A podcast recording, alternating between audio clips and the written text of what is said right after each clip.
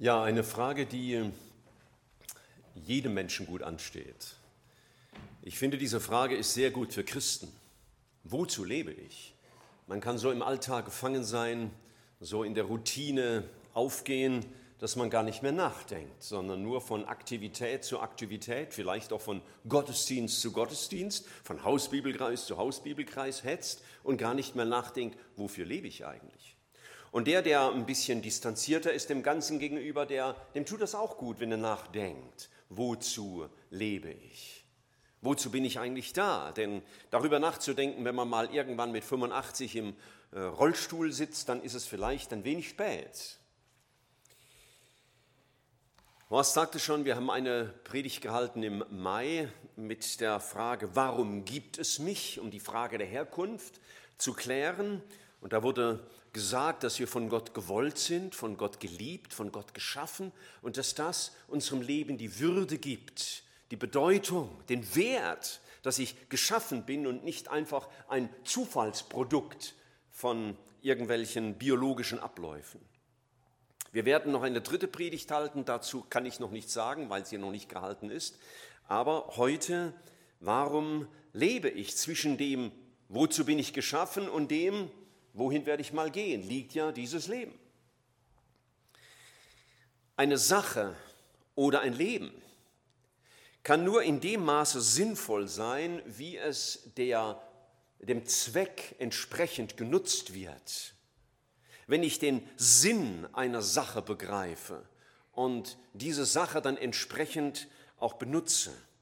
Das heißt, auch der Zweck der Herstellung bestimmt, wozu die Sache da ist und bestimmt auch den Umgang mit der Sache. Ich weiß nicht, wie Sie es machen, aber manchmal dann schafft man sich irgendein Gerät an und ich bin jetzt nicht so der, ähm, der technische Typ aber manchmal etwas ungeduldig und dann meine ich halt doch, ich weiß, wie es geht. Und dann nehme ich mir dieses Gerät und Bedienungsanleitungen, wer braucht denn sowas, ist sowieso alles schlecht übersetzt und, und dann setze ich mich dran und probiere und regelmäßig hänge ich fest, weil ich nicht begriffen habe, wozu ist das Ding eigentlich da und wie funktioniert es. Aber heute Morgen wollen wir natürlich nicht über technische Geräte sprechen, sondern über unser Leben. Wozu ist mein Leben da? Und das Ziel meiner Predigt wird sein, dass du den Sinn darin verstehst, den Gott deinem Leben gegeben hat. Den Gott deinem Leben gegeben hat, als er dich schuf. Dich ganz persönlich, weil du bist ein Unikat, eine Einzelanfertigung Gottes. Und dann hatte Gott was im Sinn damit. Dein Leben hat ein Ziel. Es war einer der Autoren der Bibel, der König David, der es einmal so ausgedrückt hat, ich lese das aus Psalm 39 im Vers 5, aber Herr, lehre mich doch, dass es ein Ende mit mir haben muss und mein Leben ein Ziel hat und ich sterben muss. Dass mein Leben ein Ziel hat. Irgendwann ist die Ziellinie überschritten und dann ist unser Leben vorbei. Und dieses Leben ist so wertvoll, dass ich denke, es ist gut, dass du heute Morgen hier bist oder zuschaust äh, an deinem Bildschirm, um über diese Frage nachzudenken, wozu lebe ich, wozu bin ich da? Denn Leben ohne Sinn lohnt sich nicht. Leben ohne Sinn lohnt sich nicht. Also ein Leben, das gar keinen Sinn hat, das gar kein Ziel hat, das lohnt sich nicht. Das war mal okay für unseren Urlaub, den wir hatten. Da musste man nicht jeden Tag durchstrukturieren, wobei es ganz verrückte Leute gibt, die machen das auch noch im Urlaub. Aber für mich ist das nicht so wichtig, für meine Frau auch nicht. Da darf man auch mal ein bisschen so in den Tag hineinleben und ein bisschen tun, was heute gerade vielleicht einem anspricht. Oder man macht auch mal nichts, ist auch gut. Aber nicht für das allgemeine Leben. Es ist wichtig, ähm, einen Sinn zu haben, denn ich kann mit meinem Leben nicht sinnvoll umgehen, wenn ich den Sinn des Lebens nicht kenne. Das ist ja logisch. Ich kann nicht sinnvoll mit meinem Leben umgehen, wenn ich den Sinn meines Lebens nicht kenne. Oder wenn ich den, den Sinn selbst definieren muss, wer will mir das erklären? Und wenn wir gar keine Hilfe hätten durch unseren Schöpfer und jeder anfangen müsste zu definieren, wozu ist das Leben da, dann hätten wir so viele Ergebnisse, wie Menschen in diesem Raum sind. Und woher weiß ich, dass ich den richtigen Sinn des Lebens gefunden habe? Ich meine, es waren schon schlauere Leute, die darüber nachgedacht haben, wie König Salomo, von dem Horst gerade vorhin gesprochen hat. Und deswegen die Frage, wofür lebst du? Vielleicht sagst du, die Frage kann ich nicht mal beantworten. Dann ist umso wichtiger, dass du nachdenkst. Und vielleicht auch für dich als Christ ist es wichtig, nachzudenken, wofür lebst du? Denn Leben ohne Sinn bewirkt Frustration. Wenn ich nicht weiß, wofür ich da bin und wohin mein Leben geht und was das alles soll und was das Endergebnis von dem Ganzen ist, dann werde ich sehr frustriert sein. Und das wird mich müde machen, wenn ich ein Leben führe ohne Sinn und Zweck und ohne Ziel und ohne klare Ansage, dann wird das mein Leben müde machen. Und die Frage ist, was macht dich müde in deinem Leben? Was frustriert dich? Vielleicht bist du viel zu stolz, um das vor anderen Leuten zuzugeben. Dass es da manchmal sehr frustriert ist, wenn du alleine bist und nachdenkst und dein Leben bewertest und dich fragst, hey, was soll das alles? Ich glaube, Leben ohne Sinn bewirkt immer wieder oder auch andauernde Frustration. Und so erlebe ich auch manche Christen, die frustriert leben, weil sie nicht mehr vor Augen haben, wofür bin ich eigentlich da. Leben ohne Sinn gibt auch keine Erfüllung, keine tiefe Zufriedenheit. Wenn du nicht verstehst, von wem du und wozu du geschaffen wurdest, wirst du letztlich leer bleiben und musst diese Lücke immer wieder neu füllen mit irgendetwas, denn leer kann man ja nicht leben. Irgendwas muss man ja tun, irgendwas muss man ja haben. Und die Frage ist, womit füllst du dein Leben? Und letztes, letzte Vorbemerkung, Leben ohne Sinn schadet sogar deinem Leben. Wenn dein Leben nicht gemäß seinem Zweck gelebt wird, besteht die Gefahr der Beschädigung. Nehmen wir mal an, du hast ein Auto und einen Rasenmäher. Und du würdest dich, weil du keine Ahnung hast, dafür entscheiden, mit dem Auto den Rasen zu mähen und mit dem Rasenmäher in Urlaub zu fahren. Also ich meine, kein vernünftiger Mensch wird so etwas tun, weil da geht ziemlich viel kaputt. Der Rasen geht kaputt und deine Urlaubsfreude wird auch schnell kaputt sein, es sei denn, du hast dich entschieden, deinen Urlaub in Bad Cannstatt zu verbringen. Das könnte man vielleicht noch überstehen auf einem Rasenmäher. Wozu ist mein Leben da. Ein Leben ohne Sinn schadet letztlich deinem Leben, wenn du es nicht verwendest für das, wozu es da ist. Und die Frage ist, womit beschädigst du dein Leben? Und womit beschädigst du vielleicht auch deine Familie? Durch ein Leben ohne Sinn? Wir haben das vorhin gehört von dem, von dem König, ähm, dem König Salomo, der dieses Buch geschrieben hat, das ähm, ungeheim, ungemein frustrierend sein kann, aber auch ehrlich sein kann. Und ich habe es in einer anderen Übersetzung nochmal nachgelesen. Da sagt er, es ist alles bedeutungslos und vergänglich. Das war das Ergebnis, nachdem er mit rein menschlicher Logik, ohne Bezug zu Gott, dem Schöpfer, über das Leben nachgedacht hat. Und er hatte alles, was das Herz begehrte, und das in extremem Überfluss. Und er musste sagen, es ist alles bedeutungslos und vergänglich. Das Resümee menschlicher Suche nach dem Sinn des Lebens ist das. Leider gehen Menschen aber mit ihrem Leben nicht sehr sinnvoll um. Sie rennen und jagen durch das Leben.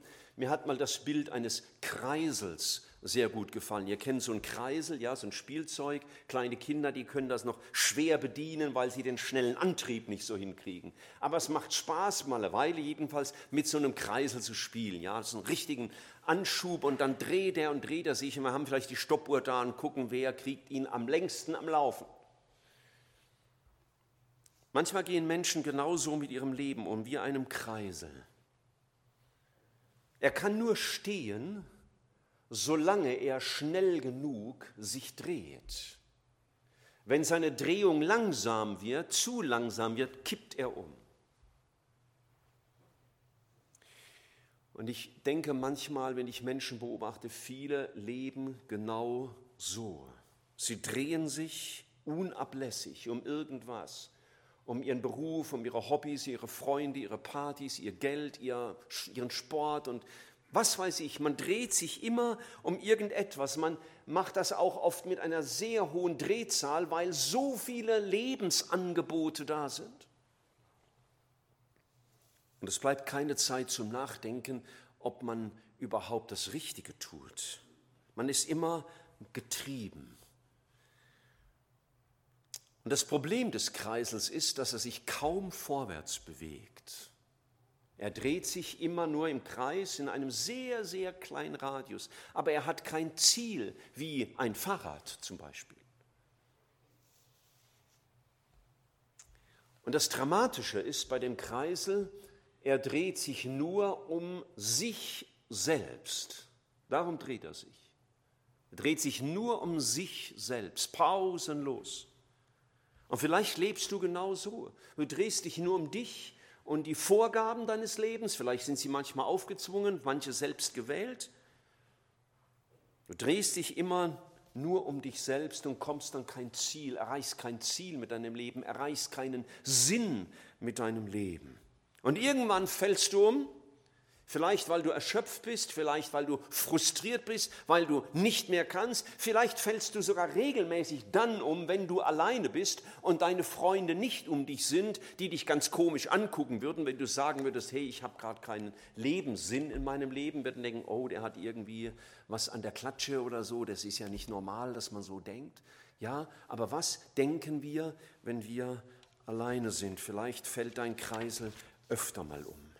Und deswegen möchte ich gar nicht so, so viele Ideen heute Morgen verbreiten, sondern einen Gedanken deutlich machen.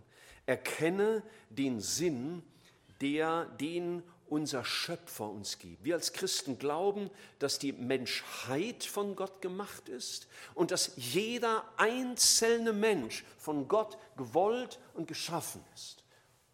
So, das ist unser, unsere Grundannahme. Und deswegen ist es wichtig, dass wir dann erkennen, wozu hat Gott das gemacht? Wozu hat er die Menschen gemacht? Und wozu bin ich ganz persönlich da? Wir haben es schon angesprochen einmal wegen der Frage, woher komme ich? Weil diese Frage ganz wichtig ist für mein Selbstverständnis wenn ich vielleicht nur ein Unfall bin, vielleicht sogar ein Ausrutscher bin, wie manche Leute sowas nennen, dass es plötzlich ein Baby gibt, dann hat mein Leben keine große Würde und Bedeutung. Aber wir als Christen wissen, wir sind kein Produkt des Zufalls, keine Laune der Natur, wie wir das manchmal in einem Lied singen. Leben ist ein Geschenk Gottes. Leben ist ein Geschenk Gottes. Ich lese das ganz am Anfang der Bibel und bei allen wichtigen Fragen, die ich zu bedenken habe als Christ, schlage ich immer wieder die ersten drei Kapitel der Bibel auf. Das ist das Buch der Anfänge, so heißt das im Hebräischen. Und, ähm, und da werden die wichtigsten Fragen geklärt. Und da heißt es in 1. Mose 1, Vers 26 und 27, Gott sprach, lasst uns Menschen machen nach unserem Bild, uns ähnlich Sie sollen herrschen über die Fische im Meer, über die Vögel unter dem Himmel, über das Vieh, über die ganze Erde und über alle Kriechtiere, die auf der Erde kriechen. Und Gott schuf den Menschen nach seinem Bild, nach dem Bild Gottes schuf er ihn und schuf sie als Mann und Frau. Da kommt unsere Identität her. Und für dieses Leben bin ich auch verantwortlich. Wenn Gott mich geschaffen hat nach seinem Bild, ist es ein Riesengeschenk, das Gott mir gibt, aber ich verantworte es auch. Und deswegen ist es schon sehr wichtig zu fragen, wozu lebe ich? Die Frage ist ungeheuer wichtig. Woher komme ich? Wohin gehe ich? Und wozu lebe ich? Und diese Frage ist deswegen so wichtig, einmal weil das Leben vergänglich ist und unwiederholbar. Der gestrige Tag kann nicht wiederholt werden. Ich kann nicht sagen, oh, können wir nochmal Reset machen, ich will das nochmal neu aufnehmen, wie so ein Videoclip. Den kann man weglöschen und sagen, wir probieren es nochmal, vielleicht wird das nächste Mal ein bisschen besser. So geht das mit dem Leben nicht.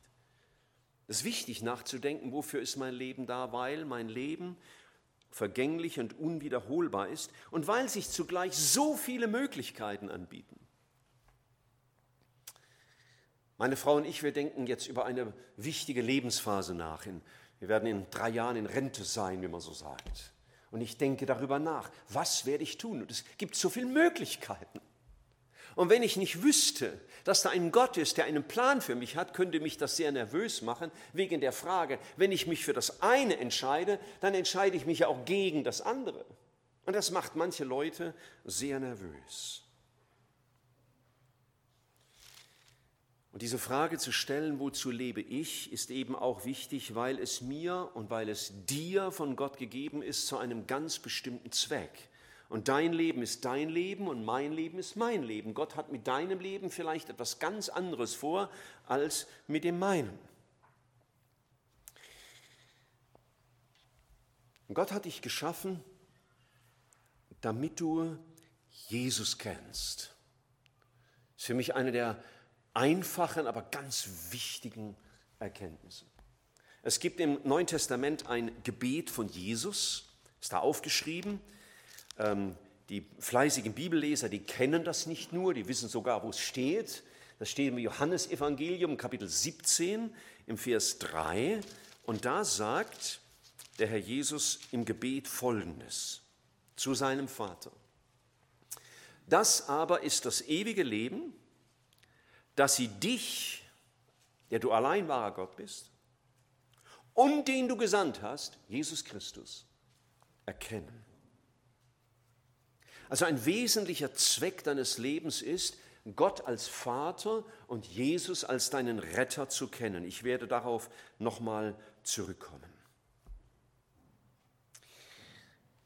Der König David, den ich vorhin schon mal zitierte, hat das mal in einem Psalm so ausgedrückt, bei dir ist die Fülle des Lebens und in deinem Licht sehen wir das Licht.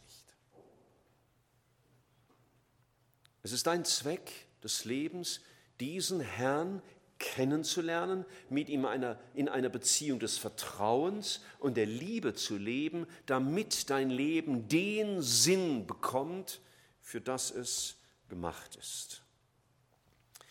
In dem vorhin schon angesprochenen Urlaub äh, habe ich unter anderem oder schon vorher auch einen Brief, einen neutestamentlichen Brief anfangen zu lesen. Ich lese jeden Morgen einen Abschnitt in der Bibel und denke darüber betend nach. Und das war diesmal aus dem ersten Johannesbrief, die ersten vier Verse. Die klingen vielleicht ein bisschen kompliziert, aber eine Predigt ist ja dazu da, dass sie dir die Dinge ein bisschen einfacher nahebringt. Ich lese mal diesen Abschnitt. Es war von Anfang an da.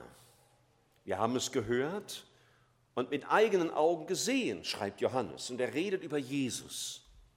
Wir haben es angeschaut und mit unseren Händen berührt. Das Wort des Lebens. Er bezeichnet Jesus also als das Wort des Lebens. Mit anderen Worten, wenn du dem zuhörst, dann findest du echtes Leben.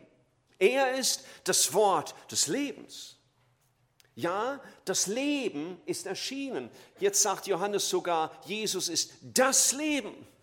Das Leben schlechthin. Er ist der, der das Leben ist und der das Leben schenkt und der mir zum Leben helfen will.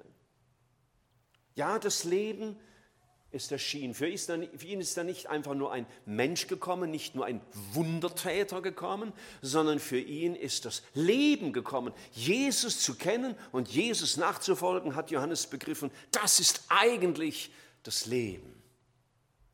Und er sagt weiter, wir haben es gesehen und verkündigen es euch, das ewige Leben, das beim Vater war und bei uns sichtbar geworden ist.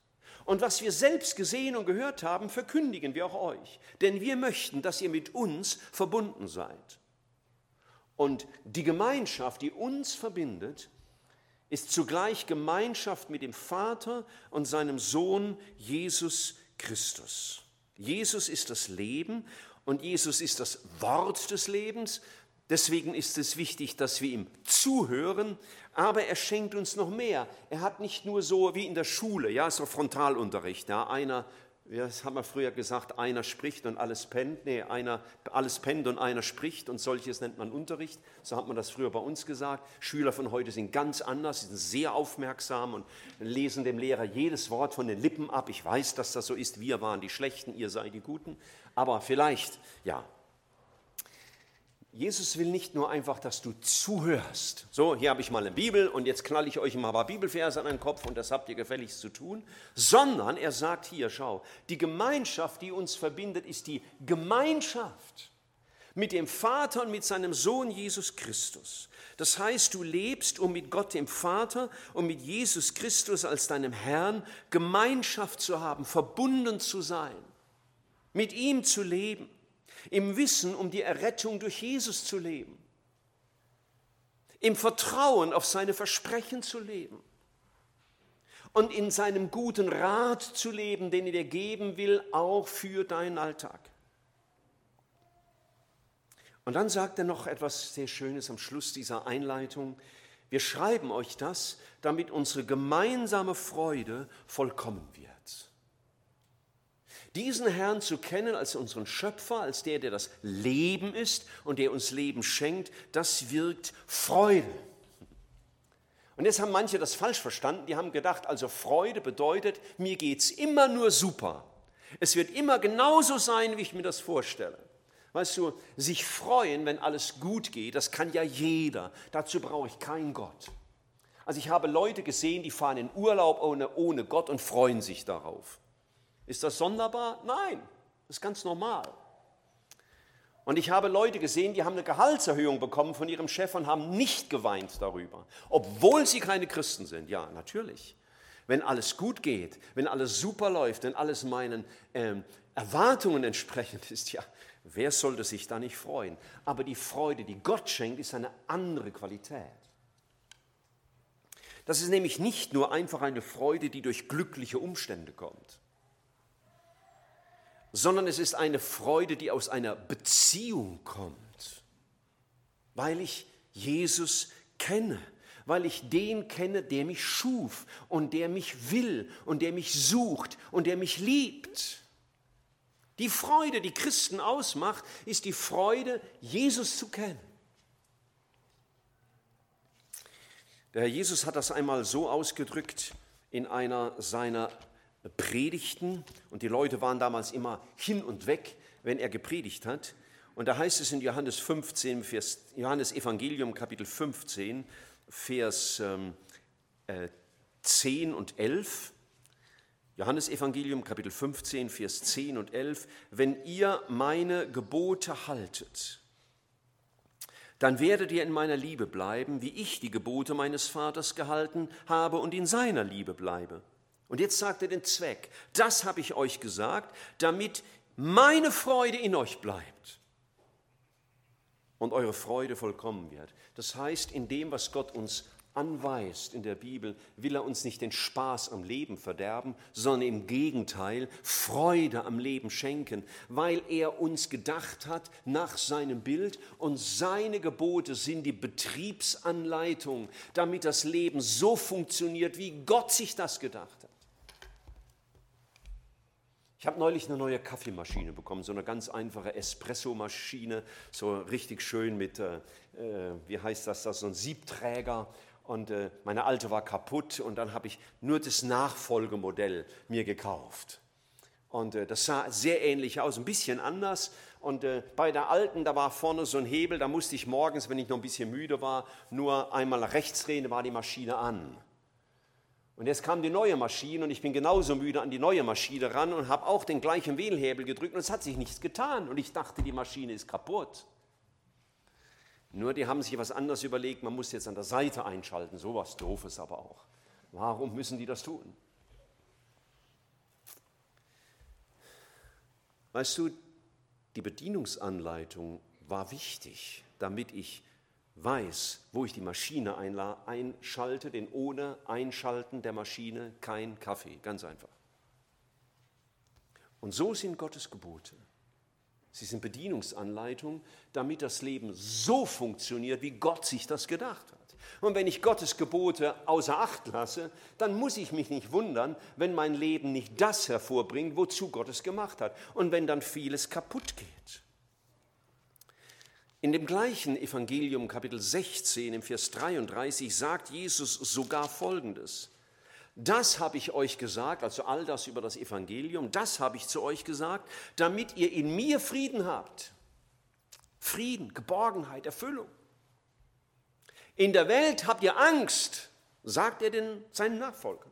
In der Welt habt ihr Angst, also da geht nicht alles glatt, da werden auch Dinge mal schief gehen, da kommt ihr auch unter Druck, aber seid getrost. Ich habe die Welt überwunden. Das ist die Freude, von der Christus spricht. Keine Freude aus glücklichen Umständen, sondern die Freude, dass mein Gott mit mir ist, auch dann, wenn mein Leben schief läuft, wenn da Schwierigkeiten kommen, wenn Dinge anders kommen, als ich sie eingeplant hatte. Bin immer wieder fasziniert über die Psalmen, diese wunderbaren Gedichte aus dem Alten Testament. Und da gibt es eines, das ich sehr liebe. Äh, Horst liebt Psalm 139 und mich beeindruckt immer der Psalm 73. Da ist ein Mann, der hat sich viel mit Gott beschäftigt und er hat gesehen, dass es ihm, dem Gott, Gottesfürchtigen, schlecht ging und den Gottlosen ging es gut. Das hat er nicht kapiert. Naja, wer soll auch sowas verstehen? Und dann hat er viel nachgedacht, vor Gott betend nachgedacht. Und dann sagt er mal im Vers 24, in Bezug gerade auf die schwierigen Lebensumstände, die er zu durchleben hatte, du leitest mich nach deinem Rat. Also dass auch das, auch die Schwierigkeiten, die sind kein Ausrutscher bei dir, das ist nicht einfach passiert, sondern Herr, auch jetzt bin ich in deiner Hand. Und er schließt diesen Psalm ab mit dem Satz, das ist meine Freude, dass ich mich zu Gott halte. Warum sage ich das? Weißt du, Sinn des Lebens in Jesus zu finden und diese Freude, von der da ganz unten geschrieben steht, das ist nicht nur eine Freude wegen der Erfüllung all meiner Wünsche, sondern die Freude über die Gegenwart Gottes. Und deswegen können wir festhalten, sinnvoll wird das Leben dann, wenn wir es als Geschenk Gottes verstehen. Nur dann wird es sinnvoll, als Geschenk Gottes, für das wir aber auch Verantwortung haben. Für das wir auch Verantwortung haben. Gott schenkt dir das Leben, hat dir deine physische Existenz gegeben, er hat dir deine psychische Existenz gegeben, er hat dir eine geistliche Existenz gegeben. Du kannst Gott wahrnehmen. Gott will mit dir reden, er will mit dir Kontakt aufnehmen. Gott hat Menschen eine andere Beziehung zu sich ermöglicht als dem Tier. Und deswegen ist es klar, du hast ein Leben, das dir von Gott geschenkt wurde. Das macht das Leben sinnvoll, wenn ich es als Geschenk Gottes betrachte, aber ich habe dafür auch Verantwortung. Und es wäre folglich unsere größte Lebensschuld vor Gott, nicht vor uns, sondern vor Gott. Wenn wir unser Leben auf andere Grundlagen aufbauen und es somit dem Sinn Gottes entziehen. Nochmal, sinnvoll wird das Leben dann, wenn wir es als Geschenk Gottes ansehen und in der Verantwortung vor ihm leben. Und unsere größte Lebensschuld wäre dann nicht der Bankraub, sollst du trotzdem nicht machen, oder die Steuererklärung auch sein lassen, äh, zu fälschen, meine ich, die Steuererklärung zu fälschen, sein lassen. Also machen sollst du schon, aber nicht fälschen, ja, sonst kommt der Finanzbeamte. Ja, wir haben eine Verantwortung vor Gott und es wäre unsere größte Lebensschuld vor Gott. Es gibt keine größere. Das ist der Inbegriff der Schuld des Menschen vor Gott.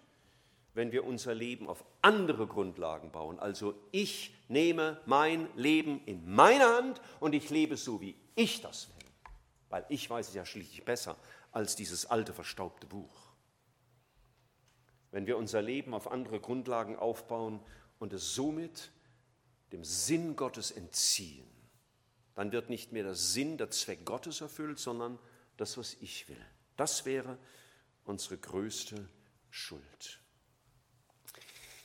Wenn wir das aber jetzt nochmal aufgreifen, was wir eben lasen, sinnvoll ist das Leben dann, wenn wir es als Geschenk Gottes verstehen, dann hat das wunderbare Auswirkungen. Wenn nämlich unser Leben diesem Ziel folgt, diesem Ziel, das Gott unserem Leben gegeben hat, dann dürfen wir Gottes Liebe begegnen und beantworten. Das ist für mich eine der, der größten Segnungen des Christseins, zu wissen, dass ich von Gott geliebt bin und dass ich ihn lieb, wieder lieben kann. Das ist, was mein Christsein ausmacht. Mein Christsein macht nicht zuerst aus, Gebote zu befolgen und andere Dinge mir zu verklemmen, sondern was mein Christsein ausmacht, ist zu begreifen, Gott liebt mich, er meint es gut mit mir in jeglicher Hinsicht. Und selbst dann, wenn er auch mal was schiefgehen lässt, um mich was zu lehren, dann meint das auch gut mit mir.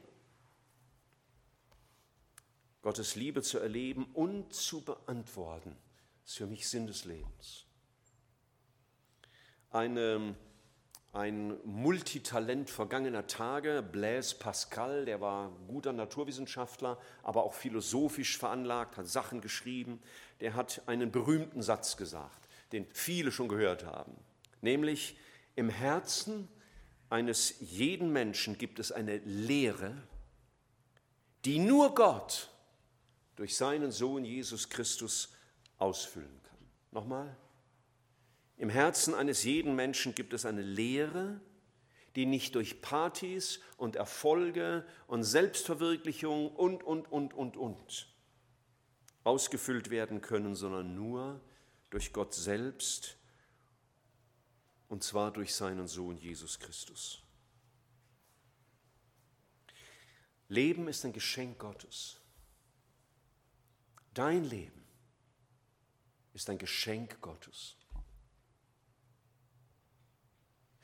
Und je wichtiger der ist, der mir etwas schenkt, und je größer und wertvoller das Geschenk ist, umso aufmerksamer werde ich mit diesem Geschenk auch umgehen. Und weil ich glaube, ich habe nichts Größeres als mein Leben, und weil ich glaube, es gibt keinen größeren als den, der mir mein Leben gab, werde ich in meinem Leben auch gut aufpassen, denn eines Tages werde ich die Ziellinie überschreiten. Damit meine ich den Tod. Und dann werde ich, und das wird die Predigtreihe, die Predigt dann sein Ende Oktober, dann werde ich vor diesem Gott stehen, mit meinem Leben, mit allem, was ich mit diesem Leben gemacht habe, an Gutem und an Schlechtem, und werde es vor ihm verantworten. Und weißt du, das sage ich jetzt nicht, weil ich mir einbilde, besonders gut zu sein oder so gut wie der Horst es war, mit Flugzeug kann ich abstürzen, weil er drin sitzt, sondern weil ich einen kenne, der mich so sehr liebt, dass er für mich ans Kreuz von Golgatha ist, weil er gesehen hat, meine größte Lebensschuld war die, dass ich mein Leben auf einer anderen Grundlage aufgebaut habe. Und das bringt die ewige Verdammnis mit sich. Das müsste uns verurteilen vor Gott. Und damit das nicht geschehen muss, ist Christus ans Kreuz gegangen. Damit, wenn, der, wenn wir das glauben, Jesus starb für meine Schuld, dass ich mein Leben auf meine Grundlagen aufgebaut habe, dass ich Vergebung finden kann. Wenn ich das begreife, dann werde ich und ergreife und mein Leben ihm ausliefere, dann werde ich eines Tages vor diesem Gott erscheinen und er wird mir kein Fremder sein. Und ich werde ihm nicht fremd sein. Er wird nicht sagen, was willst denn du hier? Oder kenne ich nicht. Sondern dann werde ich vor diesem Gott in Ewigkeit leben. Gott hört nicht auf, uns zu lieben. Er nimmt unsere Schuld auf sich und wisst ihr, ich weiß, wovon ich spreche, wenn ich sage, wenn ich heute immer noch Christ bin, nach 47 Jahren, dann deswegen, weil Gott mir immer wieder neu Schuld vergeben hat, weil ich immer wieder neu ergreifen durfte, er liebt mich. Ich kann heute nicht vor Gott stehen und sagen, lieber Gott, ich bin dir besonders aufgefallen, bestimmt, ne? weil ich bin ja so ein tüchtiger und so ein, so ein fleißiger Nachfolger. Nein, das kann ich nicht. Aber Gott zu sagen, Vater im Himmel, dein Sohn ist auch für mich an dieses Kreuz gegangen, das macht mich wertvoll. Und ich darf seine Liebe beantworten.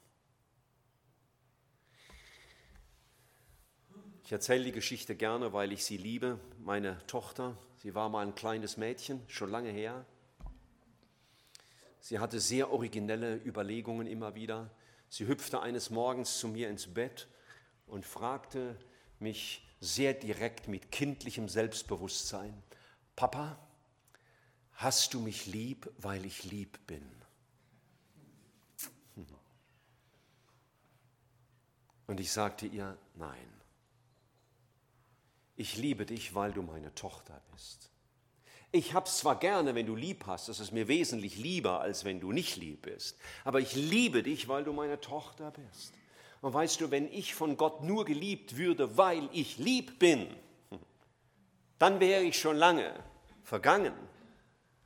Dann wäre ich schon lange kein Christ mehr. Aber ich weiß, dass ich von Gott geliebt bin, weil ich sein Eigentum bin, weil ich das für mich in Anspruch nehmen durfte. Jesus starb für meine Schuld. Er hat mich mit Gott versöhnt. Das ist mein Leben. Wenn unser Leben diesem Sinn folgt, dann dürfen wir Gottes Liebe begegnen und beantworten. Und wir dürfen Gott als Vater und Jesus als Freund kennenlernen. Ich sage bewusst Freund, weil es so in der Bibel steht, da steht nicht Kumpel. Das sind nämlich zwei Paar Stiefel. Also es gibt Freunde, die sind für mich, die sind Kumpels, die sind auf einer Augenhöhe mit mir. Mit denen geht man dann noch entsprechend um. Mit denen kann man sich Scherze erlauben, die man anderen gegenüber sich nicht erlaubt. Aber es gibt auch Freunde, vor denen habe ich sehr viel Hochachtung, sehr viel Respekt. Und ich weiß, sie lieben mich und ich kann sehr vertraut mit ihnen sprechen, aber ich werde sie nicht als Kumpels behandeln, weil sie es nicht sind, weil sie in einer anderen Liga vielleicht spielen, weil sie älter sind, weil sie in ihrem Glaubensleben reifer sind, weil sie mir viel zu geben haben. So, und das ist ein wenig von dem, wie wir das verstehen. Jesus ist unser Freund. Im Johannesevangelium Kapitel 15 hat Jesus aber genau das gesagt. Ich, so sagte er seinen ersten Nachfolgern, und wir sind ja die Nachfolger der Nachfolger der Nachfolger als Christen, ich nenne euch nicht mehr Knechte, denn ein Knecht weiß nicht, was ein Herr tut. Euch aber habe ich gesagt, dass ihr Freunde seid. Denn alles, was ich von meinem Vater gehört habe, habe ich euch mitgeteilt. Stehst du, all die, die das interessiert, was hier drin steht, weil Jesus es gesagt hat, die es interessiert, weil sie diesem Herrn lieben und weil sie diesem Herrn vertrauen, das sind seine Freunde. Nicht die, die alles richtig machen, nicht die, die fehlerlos sind, sondern solche Menschen, die das interessiert, was er gesagt hat. Denn so hat es Jesus hier gesagt. Ich lese es nochmal.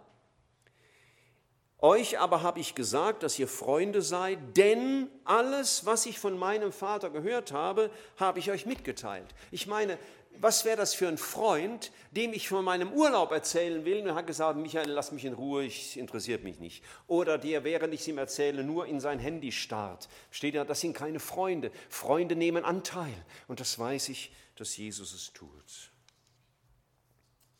Und weil ich die Ewigkeit mit ihm verbringen darf, darf und will ich ihn heute schon kennenlernen.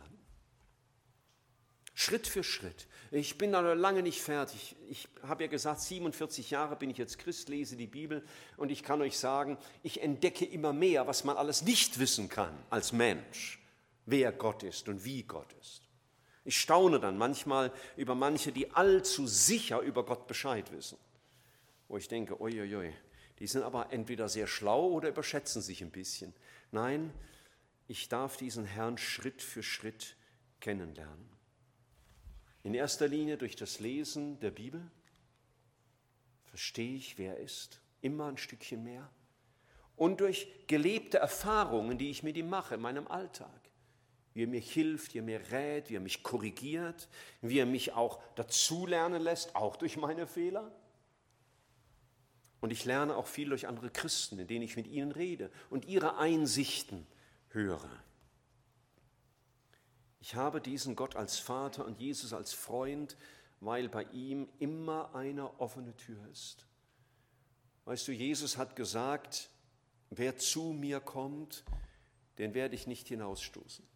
Ich habe neulich gelesen von einem bekannten Fußballtrainer, bei dem wir die Tür im Büro immer offen für seine Spieler, immer. Also ich könnte so nicht leben. Ich muss ab und zu mal meine Bürotür auch zumachen, dass ich mal alleine bin. Ich bin nicht immer begeistert, wenn Leute einfach in mein Büro stören. Meistens schon, aber nicht immer. Und bei Jesus ist das ganz sicher so. Wer zu mir kommt, den werde ich nicht hinausstoßen. Er zeigt dir, dass er dich versteht. Er ist Mensch geworden ist durch das ganze Menschsein gelaufen mit allen Herausforderungen, Problemen und Niederlagen und, und ja, Frustrationen und er versteht uns. Und wir dürfen jetzt lernen, diesem Herrn zu vertrauen, auch wenn wir nicht alles verstehen in unserem Leben. Es ist Teil meines Berufs, dass ich viel zu tun habe mit dem Leid anderer Menschen. Und dann stehe ich manchmal vor Menschen und weiß nicht, was ich sagen soll, weil ich nicht verstehe, warum Gott das so macht oder warum er nichts macht. Jedenfalls nach unserer Wahrnehmung. Aber vertrauen dürfen wir ihm. Und ich lebe mit dieser Sicht, ich werde als Erwarteter in die Ewigkeit gehen.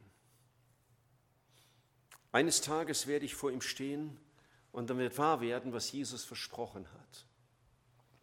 Jeder, der sich zu mir bekennt vor den Menschen, zu dem werde ich mich auch bekennen vor meinem Vater im Himmel. Mit dieser Gewissheit lebe ich. Ich lebe mit dem Blick, ich gehe auf die Ewigkeit zu. Das sage ich nicht, weil ich jetzt über 60 bin, sondern weil es mein Verständnis von Christsein ist. Und die Frage ist, ob du dich heute auch zu Jesus bekennst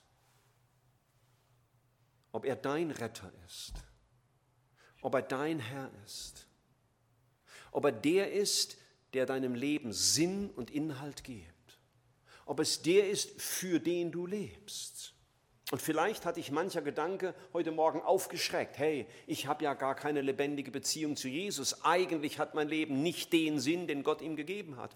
Oder du musstest feststellen, ich bin Christ, aber ich bin so gefangen in meinem Alltag, dass ich das gar nicht mehr vor Augen hatte, wozu ich eigentlich da bin. Und da sagt Jesus, wenn ein Mensch merkt, dass er die falsche Richtung eingeschlagen hat, oder wie die Bibel das nennt, dass er sündigt, am Ziel Gottes vorbeilebt, dann sagt er, wenn jemand sündigt, haben wir einen Fürsprecher bei dem Vater, Jesus Christus, der gerecht ist. Und er ist das Sühnopfer für unsere Sünden, nicht allein aber für die unseren, sondern auch für die der ganzen Welt. Schau, ich weiß heute, wenn ich mit meiner Schuld zu Jesus komme, dass er nicht mit verschränkten Armen vor mir steht und den Kopf schüttelt und mich verurteilt, mich zurückweist, sondern ich weiß, da ist ein Gott, der sich im Bilde gesprochen neben mich stellt, mir die Hand auf die Schulter legt und sagt, schau, dafür habe ich auch bezahlt. Weißt du, Christen sind keine fehlerlosen Menschen die gibt es nicht, nicht auf dieser Erde. Und ich schließe mit zwei Sätzen von dem gleichen Johannes, der geschrieben hat, das Leben erschienen ist in Jesus. Es besagt, das Evangelium, Gott hat uns ewiges Leben geschenkt, das Leben, das in seinem Sohn ist. Wer also mit dem Sohn Gottes verbunden ist, hat das Leben. Wer nicht, also wer nicht mit dem Sohn Gottes verbunden ist, der hat das Leben nicht. Ich habe euch das alles geschrieben, damit ihr wisst, dass ihr ewiges Leben habt. Denn ihr glaubt ja an Jesus, den Sohn Gottes. Und diese Predigt ist nicht eins zu eins die Bibel. Und deswegen erlaube ich mir, den letzten Satz ein klein wenig auf meine Predigt anzuwenden, nämlich, ich habe euch das alles gepredigt, damit ihr wisst, ob ihr das ewige Leben habt. Und ich weiß nicht, ob du das hast. Ich weiß nicht, ob du Jesus kennst. Ich weiß nicht, ob der, er dein Erretter ist. Ich weiß nicht, ob er dein Herr ist. Ich weiß nicht, ob es der ist, den du begreifst als den, der dir das Leben gab, der das Leben ist und der dein Leben erfüllen will. Wahres Leben kommt daher, dass unsere Ewigkeit geklärt ist. Unser Ursprung kommt von Gott, unser Ziel ist vor Gott, also muss auch das dazwischen in die Hand Gottes. Das war der Sinn bei unserer Erschaffung. Glauben, dass nicht nur ein theoretische, theoretisches Wissen über irgendwelche frommen Sachen, sondern Glauben ist vor allen Dingen eine Verbundenheit, eine Beziehung zu Jesus, die Gewissheit seiner Liebe zu kennen, ihm zu glauben. Das Wort kommt von unseren Vor, Vor, Vorfahren von einem Wort, das heißt sich mit ihm verloben mich ihm versprechen. Das heißt Glauben. Nicht nur, es gibt diesen lieben Gott da irgendwo, sondern mich ihm versprechen, so wie er sich mir versprochen hat. So wie er gesagt hat, wenn du zu mir kommst, dann werde ich dich nicht hinausstoßen. Und so entscheidet sich der Zweck unseres Lebens an der einen Frage, an der einen Frage. Hast du Jesus? Hast du Jesus als das Leben? Hast du Jesus als deinen Retter? Hast du Jesus als deinen Herrn? Hast du Jesus als deinen Schöpfer? Daran entscheidet sich dein Leben und daran entscheidet sich die Frage des Sinnes deines Lebens. Und auf diesen Herrn wollen wir immer wieder ausgerichtet werden, auch als Christen. Und vielleicht hilft es dir nachzudenken, auch über dein Leben als Christ, wie es gerade so aussieht ob du wirklich dem Sinn des Lebens entsprechend lebst, den Gott dir gegeben hat, damit dein Leben Frucht bringt, also Ergebnisse hervorbringt, die ihm Freude machen. Wir machen das immer so am Ende einer Predigt, dass wir einen kleinen Moment still werden. Stört euch nicht, dass da ab und zu mal eine Tür draußen schlägt. Die Kinder sind ja auch im Haus. Das gehört zum Leben. Aber wir werden einfach mal still. Rede bitte nicht mit deinen Nachbarn. Guck auch mal nicht in dein Handy, sondern werde einfach mal still vor Gott über der einen Frage, habe ich Jesus und lebe ich so, als habe ich Jesus?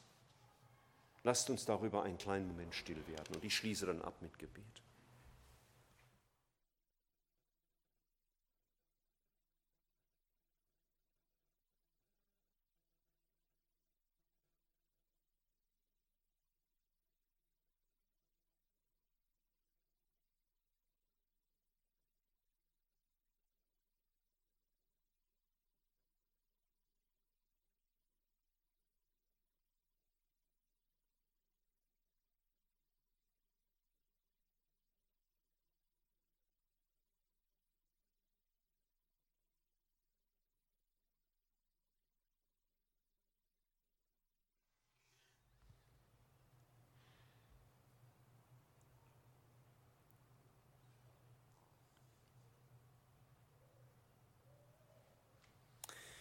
Herr Jesus, du hast es einmal so ausgedrückt, ich bin der Weg und die Wahrheit und das Leben.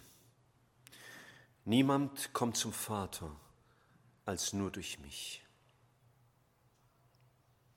Ich danke dir für mein persönliches Leben, dass ich das verstehen und ergreifen durfte. Es wird mir immer ein, ein Wunder bleiben, dass es so ist. Du kennst jeden, der heute Morgen zuhört, ob hier oder zu Hause am Bildschirm. Und du weißt, wie es um ihn steht. Du weißt, ob, ob er dich hat als diesen Erretter und Herrn. Wie es Johannes sagt, wer mit dem Sohn Gottes verbunden ist, der hat das ewige Leben. Der hat erfülltes Leben. Der hat sinnhaftes Leben. Der hat ein Leben, das Gott wohlgefällig ist. Danke, Herr Jesus, dass du mit uns in unseren Alltag gehst und weiter mit uns redest. Und da, wo unser Christsein vielleicht in eine Schieflage gekommen ist, weil wir uns nur noch haben treiben lassen wie ein Kreisel und gar nicht mehr vor Augen hatten, wofür wir leben und darüber müde und frustriert geworden sind und vielleicht auch manchmal auf die schiefe Bahn gekommen sind, da rufst du uns zurück zu dir. Und du hast gesagt, wenn wir zu dir kommen, unsere Schuld bekennen, bist du treu und gerecht, dass du vergibst und neu machst. Danke, Vater, dass du weiter mit uns redest, auch im Verlauf dieses Tages. Amen. Vielleicht ist es gut für dich, wenn du heute mal mit jemandem sprichst, mit jemandem, der dir weiterhelfen kann, der Freund ist in dem vorhin beschriebenen Sinn, der dir helfen kann, wie komme ich zu Jesus, der dir helfen kann zu beten, vor dem du vielleicht auch Schuld aussprichst, wo dein Leben sich nur noch wie ein Kreisel um dich selber drehst. Nutze diese Gelegenheit, gemeinsam mit anderen zu sprechen und zu beten, damit dein Leben sinnvoll wird. Gott segne euch.